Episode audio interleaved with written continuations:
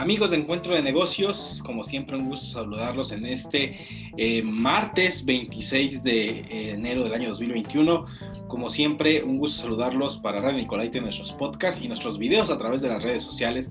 Nos acompaña como cada semana nuestro amigo Rodrigo Ortiz y el análisis, el análisis de la Bolsa de Valores y criptomonedas, economía y finanzas. Mi estimado Rodrigo, como siempre, un gusto tenerte aquí una semana más en Encuentro de Negocios. Un gusto una vez más estar aquí contigo, mi estimado Brian.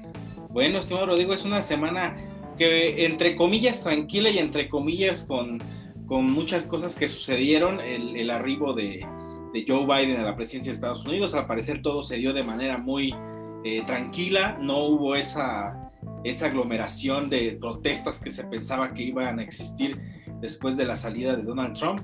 Al parecer todo estuvo muy tranquilo, estimado, y cómo recibió el mercado la noticia del nuevo presidente. Así es, mi estimado Brian, lo platiqué aquí contigo la semana pasada. Yo esperaba que, que el mercado recibiera la noticia del nuevo presidente un, este, más, más reservada, un poco más a la defensiva. Eh, lo platicé aquí, yo esperaba bajas después de que tomara posesión Joe Biden los jueves y viernes. No fue así, el mercado nos sorprendió, siguió subiendo, incluso llegó a máximos históricos el día lunes, eh, llega, llega a un máximo histórico este, intradía, cierra un poco más abajo de ese máximo histórico intradía, pero empezó con muy buen impulso el mercado, después vino ahí una toma de utilidades y demás, eh, se fue incluso a, negativo el, mercado un poco durante la jornada de lunes, para después regresar y cerrar con una muy, muy ligera subida, tanto en Estados Unidos como en México. Lo, lo hablamos aquí, esperaba una baja, pero creo que también esto ejemplifica mucho algo que hemos hablado, que en, los momentos en que ahorita está el mercado, está en euforia total, subidas y subidas, eh, no hay nada que vea yo que, bueno, los datos están, no debería estar tan caro el mercado, pero por más noticias malas, por más cosas que salgan en el mercado, no nada lo hace bajar, o sea, las noticias malas las digiere bien, o sea, las noticias malas de que nuevo récord de contagios de coronavirus en el mundo, que a pesar de la vacuna no se está bajando los contagios y es obvio, no se, ha, se ha vacunado a la, la, mínima cantidad de personas, pero ni ese tipo de noticias malas que salen día con día hacen que el mercado deje subir, o sea, hay una euforia total, está desbordado y demás, entonces la semana pasada no hubo muchas noticias que reafirmaran esto, pero para esta semana creo que la una noticia sumamente importante en los mercados, va a ser vital y vamos a terminar de entender cómo, si esta burbuja, estas subidas siguen o encuentran su pinchazo, porque el día miércoles, mi estimado, una vez que cierre el mercado a las 3 de la tarde hora de México, en Estados Unidos van a reportar utilidades tres de las empresas más importantes y más, y más sobrevaloradas en estos momentos a su precio de mercado para mí, lo, lo recalco, para mí están sobrevaloradas, están sobrecompradas y tiene que ver Apple, Tesla y Facebook.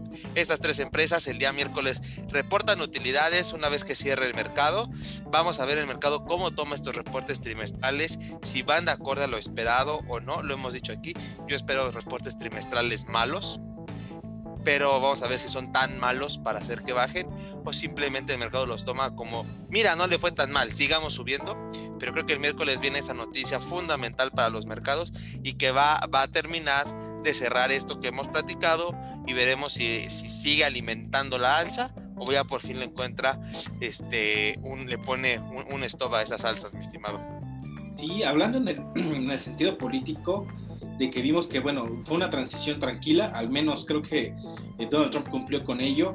Eh, Joe Biden llega, llega con, con algunos, eh, como conocemos aquí en México, como decretos, que prácticamente empieza a echar atrás todas esas promesas de, Donald Trump sobre salirse de la Organización Mundial de salud, por ejemplo, eh, tratado, el Tratado de, París, del Acuerdo Climático, muchos de los de los eh, acciones que hizo Donald Trump que siempre veíamos con esa eh, pues con ese, esa radicalidad que lo caracterizaba, pero al parecer, como tú dices, el mercado no se vio tan afectado, continúa con, con un panorama, a lo mejor en lo político fue muy tranquilo porque vieron que hubo una transición normal, pero lo, lo, interesante es, es que no, no le metió miedo al mercado, estimado, no le metió el miedo el rumor que existía sobre las protestas en varias ciudades de Estados Unidos, de que existiera una situación similar a la de 6 de enero en el Capitolio,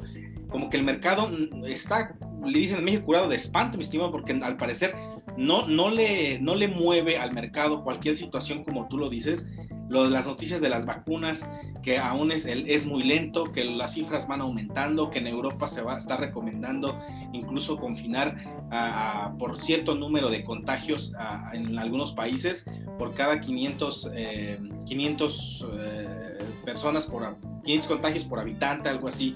hay una restricción, o está pidiendo en la Unión Europea restringir la movilidad ya por sectores pero pareciera que al mercado no, no, le, no le causa alguna, algún efecto, estimado.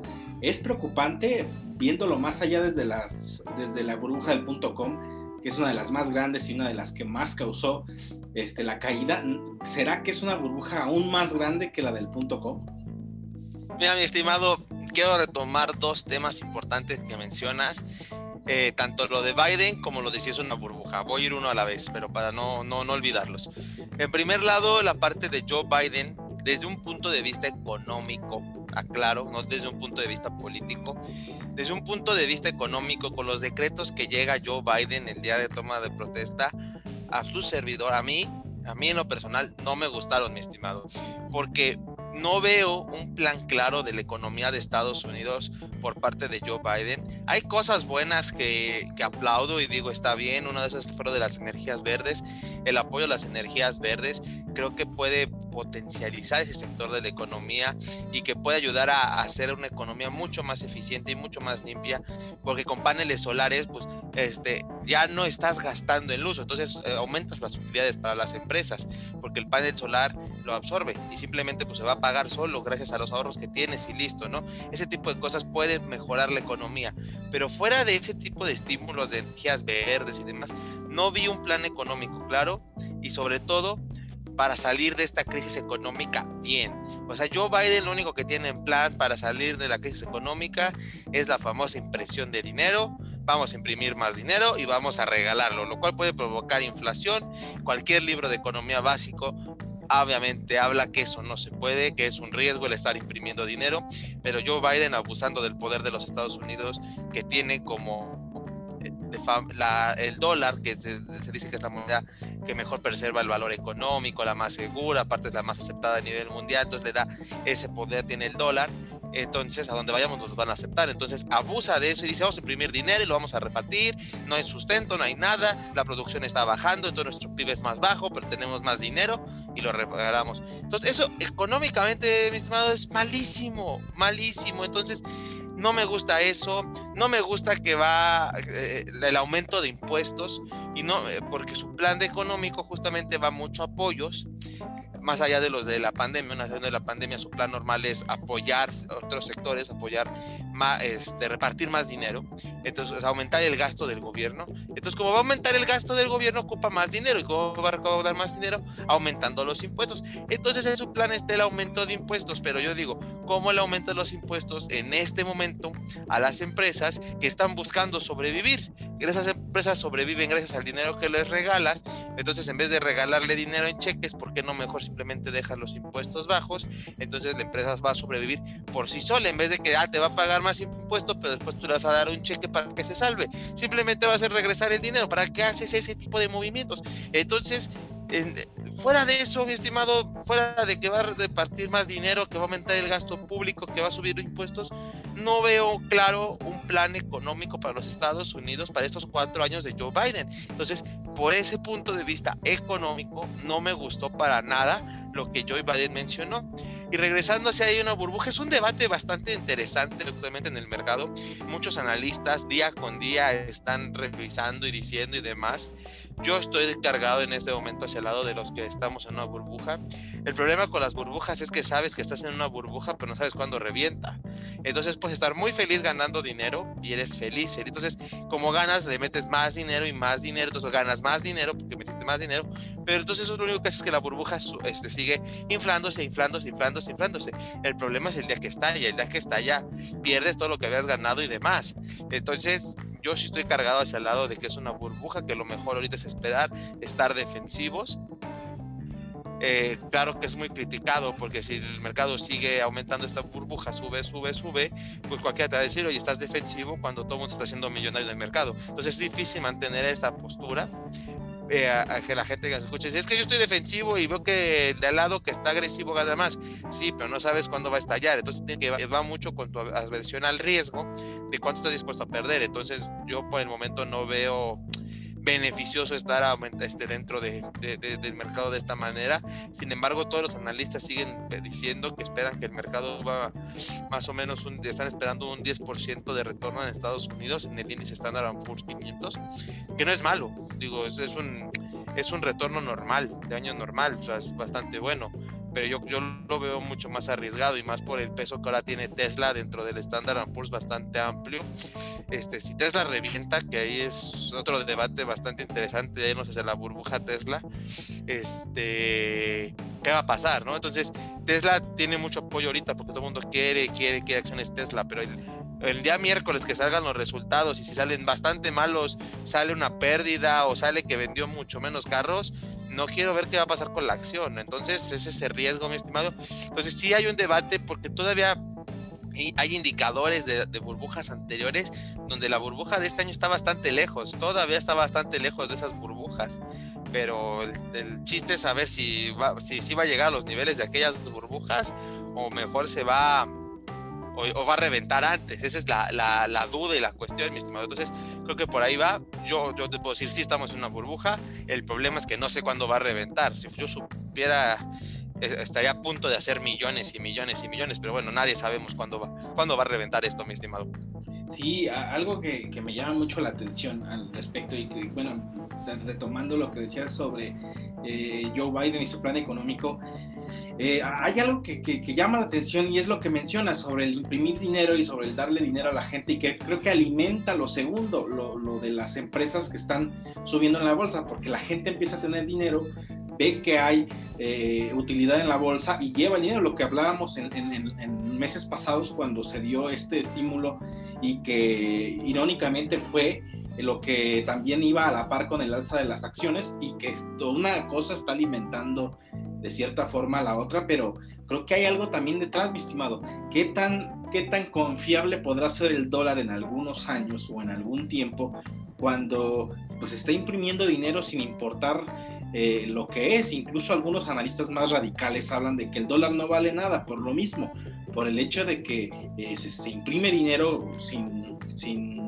son y de cierta forma el gobierno de Estados Unidos por ser la, la economía más dominante, eh, lo hace, pero tomemos en cuenta que eh, China está tomando una carrera muy rápida a ser la primera economía mundial, está fomentando el, el uso de otras monedas eh, para exportar petróleo que no sea el dólar, y eso pone en riesgo a, a la economía de los Estados Unidos y a su moneda como tal, estimado. Creo que más allá de pensar en el hoy, en el buscar popularmente, porque si lo podemos llamar así, darle estímulo a la gente con, con dinero, ya se hizo una vez, pero darlo otra vez y dejar a un lado a las empresas, como tú lo comentas, de que a lo mejor eh, tenga los impuestos bajos, pero que puedan las empresas poder eh, subsistir esta última parte que queda de la pandemia, porque ya inició un proceso de vacunación que pueda llevar al menos a que este año poder resistir un poco más, eh, pues de cierta forma llama mucho la atención en esa otra, en esa otra parte que no se ve, estimado. Así es, mi estimado. Tú hablas de, eh, analistas radicales, pero yo eh, la suelta en lo que va del año he visto analistas que no son radicales y que han puesto en duda la continuidad del dólar en unos años. O sea, están, todos están de acuerdo que si el dólar sigue pretendiendo, bueno, el gobierno de Estados Unidos sigue pretendiendo imprimir dinero, el dólar va a llegar a valer nada. Y esto va muy de la mano, mi estimado, con, con, los, con, la, con la alza que hubo en el Bitcoin. Cuando el Bitcoin agarra este auge a inicios de año, va de la mano con, con, los planes de estímulo de Joe Biden a punto de aprobarse, que tenemos todo el año diciendo que ya se va a aprobar, se va a aprobar los estímulos de Estados Unidos, pero no se aprueban.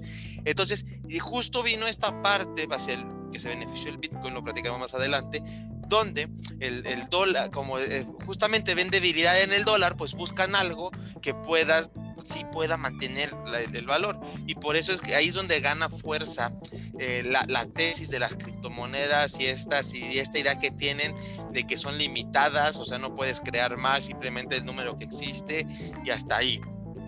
Entonces, eso, eso fue lo que hizo, hizo, en gran medida que el Bitcoin subiera más allá de grandes inversionistas que entraron y demás, lo profundizaremos más adelante.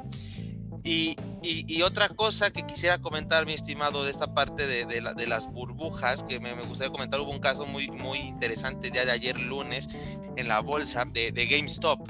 GameStop, mi estimado, ha subido en el año 400%, o sea, van 25 días del año y ya ganó cuatro veces GameStop su valor, aumentó su acción en valor cuatro veces. O sea, hay, hay, hay, inversionistas que tardan más de 15 años en, conseguir un 400% en sus portafolios. Y si alguien invierte solo en GameStop, lo sacó en 25 días. Estamos hablando de una locura.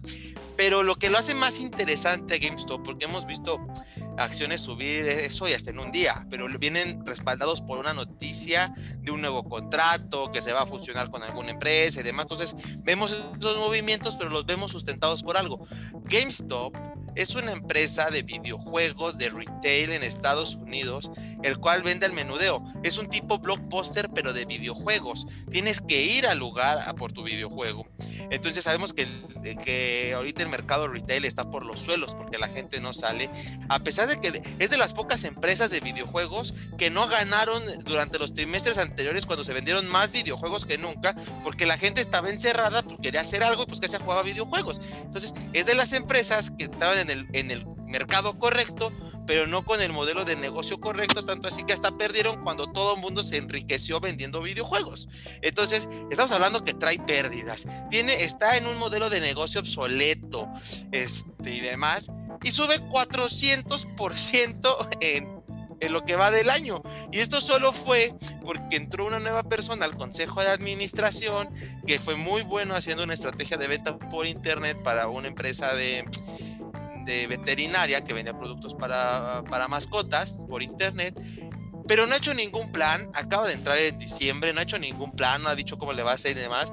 Pero la gente dijo, ah, pues ya entró, va a ser un buen, va a hacerlo bien, vamos a comprar. Esta persona al mismo tiempo al entrar compra un, un 10% de las acciones, luego le aumenta el 12%, obviamente alguien que compra el 10% infla el precio, es, claro que un 10% de compra de golpe, pues lo, lo, empiezas a inflar. Pero la gente le tuvo tanta fe que empezó a comprar GameStop. Compra GameStop y GameStop empieza a subir.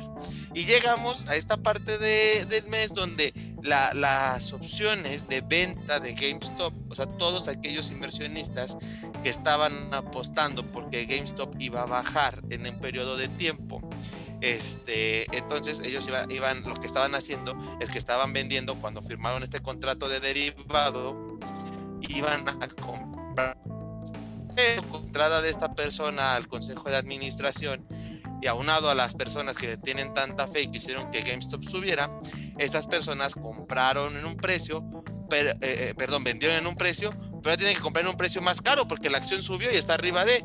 Entonces, obviamente buscando mitigar su pérdida, este, hacen la operación contraria, buscando este, a la forma de comprar más barato para poder este, o comprar ellos mismos para no perder demanda de acciones de GameStop, lo que hace que siga subiendo GameStop.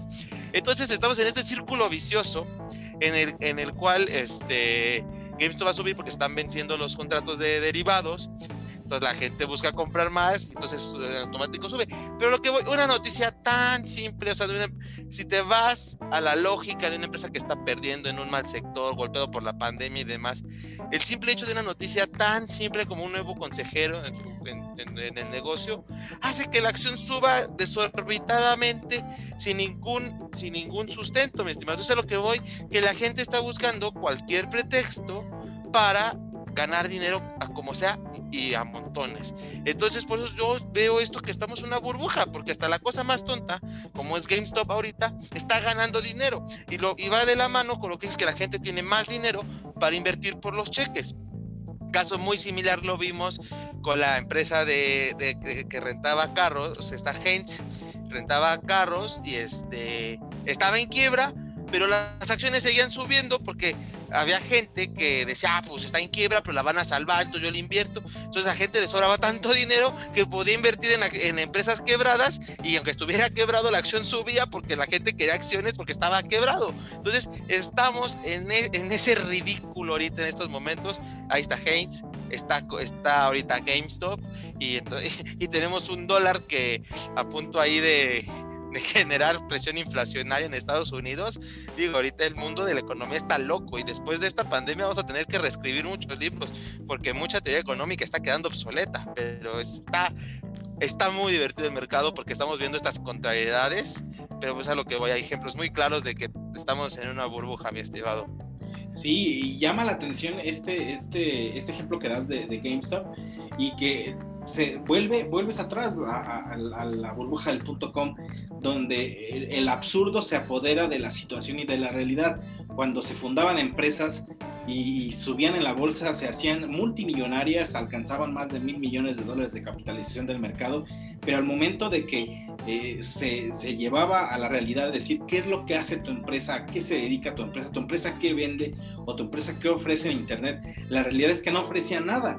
Y es cuando totalmente la burbuja comenzó a reventar. Y lo mismo pasa con GameStop o, el otro ejemplo de Hertz que, que, lo dabas. O sea, al final de cuentas, eh, GameStop es, el blockbuster de los videojuegos, ¿no? No hay forma de que el modelo de negocio lo puedas rescatar cuando existe un mercado enorme con otro modelo de negocio y que la gente empiece a creer en la forma de hacer dinero fácil. Creo que, bueno, el mercado eh, se ha vuelto pues prácticamente eufórico con tanto dinero que ha eh, surgido en, utilidades en la bolsa, pero totalmente fuera de la realidad y totalmente estratosféricos y que creo que lo conecto con, con la siguiente parte, estimado, sobre el, el criptomercado.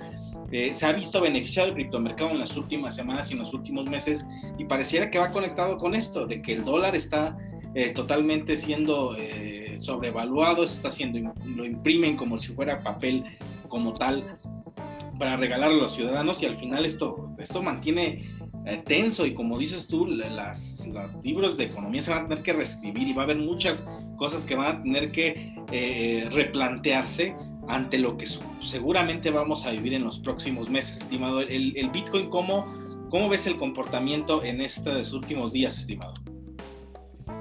Mira, mi estimado, sí, el Bitcoin los últimos días ha sido triste, ha sido triste. después de los 40 mil dólares, que tiene una caída muy, muy fuerte.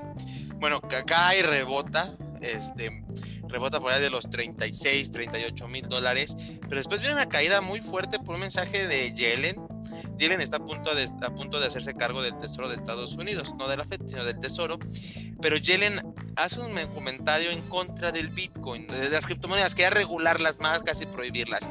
Esto sí asusta mucho a los inversionistas, que cae ligeramente por debajo de los 30 mil dólares, 29 mil y cacho, no, no, no sobrepasó los 29, creo que llegó a 28 mil 900, el punto más bajo, por ahí más o menos se dio. Pero fue, fue un tiempo muy corto y fue mucho de lo que yo, yo fue algo que yo comenté aquí. Mientras no pase de los 30 mil dólares, mientras no baje, sigue, eh, sigue estando en su naturaleza el Bitcoin y, y sigues con muy buena utilidad, los 30 mil dólares baja y rebota y ahorita anda sobre los 34, 35 mil dólares. Aquí sí hay una cuestión que se puede poner complicada. Tuvo un boom a 40 mil, tuvo una baja, rebota a 38 mil. Entonces, si viene otra baja encuentra la forma de romper los 38 mil dólares, mi estimado. O sea, si baja fuertemente antes de los 34, de los 38 mil dólares que fue el otro rebote, yo creo que podemos empezar a hablar de un mercado bajista en el Bitcoin en el corto mediano plazo, porque ya, ya tendría dos puntos de referencia en el cual sus rebotes están siendo más cortos que el anterior. Tienes un techo de 40 mil, entonces tu siguiente punto es 38 mil, tu siguiente punto podría ser 36 mil, pudiéramos ponerle, y, vuelve a bajar. Estamos viendo una escalerita, pero cómo va bajando. Entonces cada rebote va a ir quedando más abajo, más abajo. Eso entonces, digo, todavía es de corto, mediano plazo, porque estamos hablando de, inicios de, de enero. Entonces queda en el corto plazo, no va ni un mes, entonces va a ser corto, mediano plazo pero sí, si alguien está, invirtiendo en este mercado, que siempre lo hemos dicho que es de alto riesgo, tiene que estar muy pendiente ahorita de que sobrepase los 38 mil dólares de ese rebote y que se acerque hacia los 40 mil y lo sobrepase, porque si no sobrepasa este otro punto de los 38 mil dólares donde, donde se quedó, en el análisis técnico estamos hablando de, de a, la baja, entonces podrá bajar a 28, 27 mil y rebotar, pero se va a quedar como en 34 mil, necesitaría un catalizador muy fuerte y así, entonces hay que estar muy pendientes de, eso, porque si no, pudiera continuar esto que te digo en el análisis técnico y perder más dinero. Entonces, quien está en este mercado de alto riesgo, esté bien informado, esté viendo noticias y demás, porque recordemos que el Bitcoin, lo hemos dicho aquí, es mucha volatilidad, alto riesgo. Entonces, que ahorita hay que estar muy, muy al pendiente porque pudiera venirse un mercado bajista de corto mediano plazo. El alcista sigue bastante fuerte. Eh, en el largo plazo necesita, necesita una baja muy fuerte para romper esa línea de tendencia, que también va un poco por ahí, va un poco en el, va acercándose al promedio móvil, o sea, está, está promediando un poco más bajo para estar más cerca del promedio móvil, porque se alejó demasiado de su promedio móvil y entonces cuando haces eso, al final este, el precio siempre busca ir sobre el promedio móvil de los últimos días. Entonces va un poco también por ahí, mi estimado. Pero sí, quien esté en esa parte técnicamente necesita estar muy al pendiente en los próximos días, mi estimado. Y se ha visto una, una, pues no se ha visto ese rebote a los 40 mil otra vez.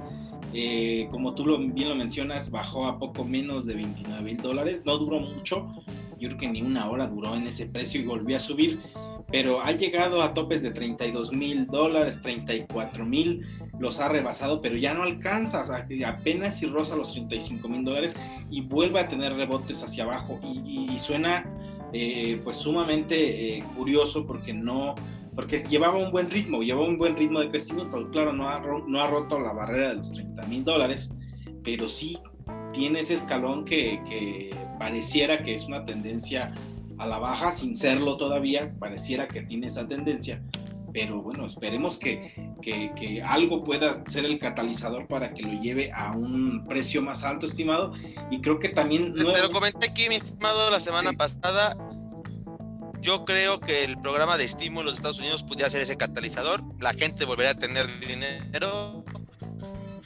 y otra vez vamos a ver cómo tanto la bolsa como el se disparan. Pudiera ir por ahí el catalizador que, que comentas, mi estimado y que llama la atención y también tomar mucho en cuenta lo que diga Janet Yeller en Estados Unidos para ver si no eh, tiene la intención seria de, mandar a regular todo el criptomercado. Eh, es algo también que llama mucho la atención porque con Trump no vimos eso, con, con la era Trump no vimos eh, que, que, existiera la intención de regularlo, Janet Yeller lo dice, lo dice abiertamente y creo que para el mundo cripto sí es algo que, llama la atención y que hay que ponerle eh, mucho, mucho énfasis y ver qué es lo que pueda pasar en el corto plazo, estimado.